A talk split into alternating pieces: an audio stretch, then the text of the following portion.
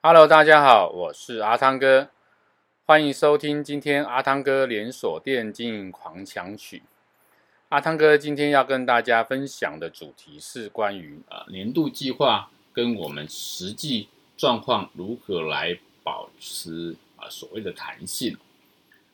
啊。我想很多的呃店老板，很多的经营者都常常会说，呃计划赶不上变化。那我们这种这么小规模的去做计划，其实没有太大的啊用处。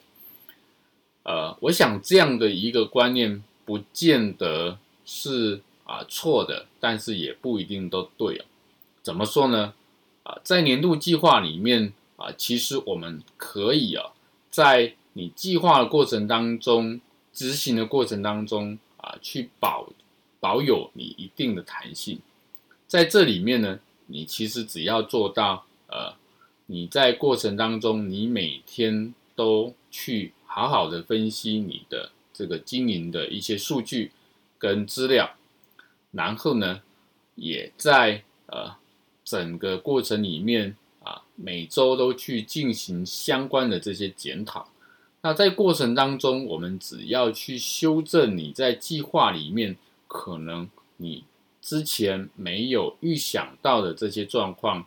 所影响到的这些啊目标跟这些啊。执行的方针，这些去做一些微调跟修订之后呢，其实还是可以呃，能够去达到你预期所要做到的，在呃年度计划里面所提出的这些执行方案。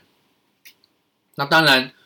如果你的店数比较多，你希望你的店家、你的店长们都能够完成年度计划，那么。这里面有一个很重要的部分，就是你要有这个适当的授权，把相关可以调整、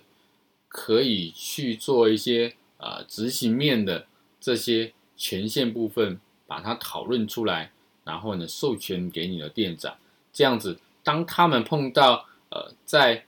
实际状况跟年度的计划有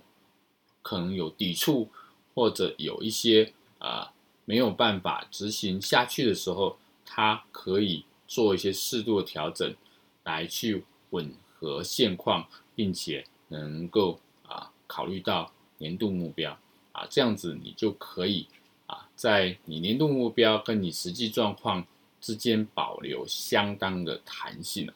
那这是阿汤哥今天跟大家分享的主题，欢迎您继续收听阿汤哥连锁店经营狂想曲。